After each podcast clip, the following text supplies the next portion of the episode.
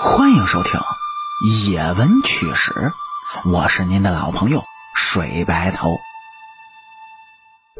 今天这期故事呢，咱们讲一下这历史上最专一的皇帝。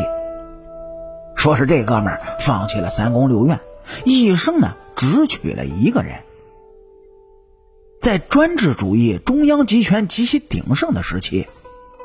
几乎啊，这每个女人都有攀上枝头变凤凰的愿望，因为皇帝的女人是最幸福的，什么都不干就可以享受到至高无上的荣华富贵。如果运气好的话，自己生的儿子继承了皇位，那么这就是福荫子孙、光耀门楣的一件大功德。但与此同时啊，皇帝的女人呢？也是很不幸的，因为皇帝有三宫六院，七十二妃，所以后宫中的女人呢，想要尽办法的争宠，这样才会有生下皇嗣、母仪天下的可能。而女人之间的争斗，往往那是杀人不见血的。皇帝的每一个女人呢，她每一步走的都是胆战心惊、如履薄冰。但如果摊上一个好皇帝，结果呢就要变一变了。您就比如说明朝的孝康敬张皇后，她的字典里就没有争宠这么一说，因为她呢嫁给了历史上最专一的皇帝。这位皇帝放弃了三宫六院，一生呢只娶了她一个人。皇帝放弃三宫六院，这基本上是一件不可能的事儿。拥有至高权力的皇帝，也就拥有了更多的选择。在这样的条件下，他们是绝对不会甘于一生只娶一个老婆的。隋文帝倒是一辈子只立了一个皇后，但那是因为皇后善妒，他沾花惹草的事情只能在背后搞搞。就连十分得宠的一个前陈国公主，他都不敢搬到台面上。所以才给别人造成了一种专一痴情的假象。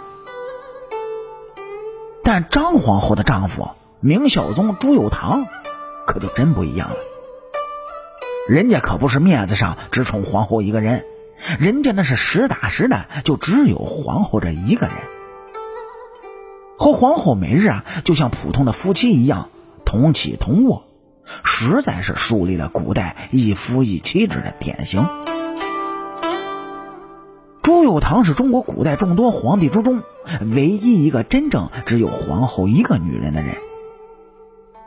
他的这种行为呢，在当时啊是超越时代的，而后人的评价那也是褒贬不一。虽然钟情一人的皇帝让人感动，但是只有一个女人的皇帝留下的皇嗣数量，它非常有限。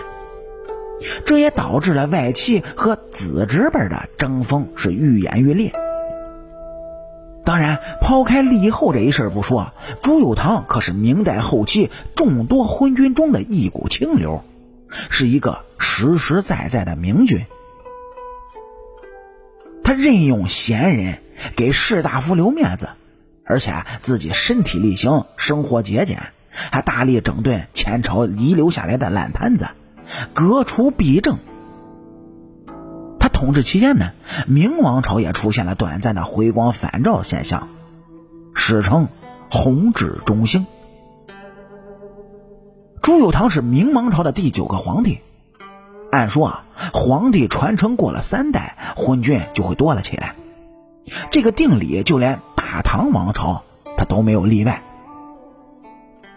但是朱佑樘愣是打破了这个规律，身体力行的告诉百姓，三代以上也是会有明君的。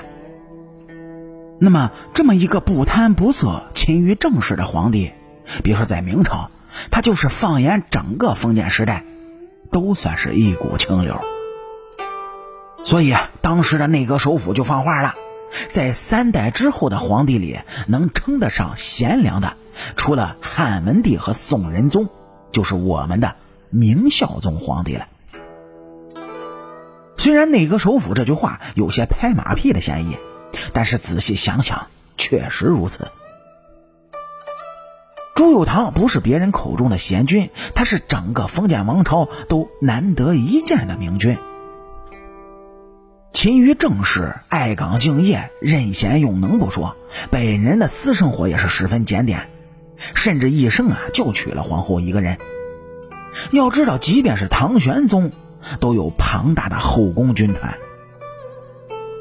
总的来说呢，朱佑樘在整个明王朝的君主当中是绝对值得称颂的一位。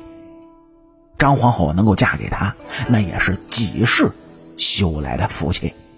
好啦，感谢您各位在收听故事的同时呢，能够帮主播点赞、评论、转发和订阅，特别是订阅，伸出您各位富贵发财的小手，右上角订阅的小按钮点一下，这样主播更新的速度才会越来越快。我是您的老朋友水白头，野闻趣事精彩，下期继续。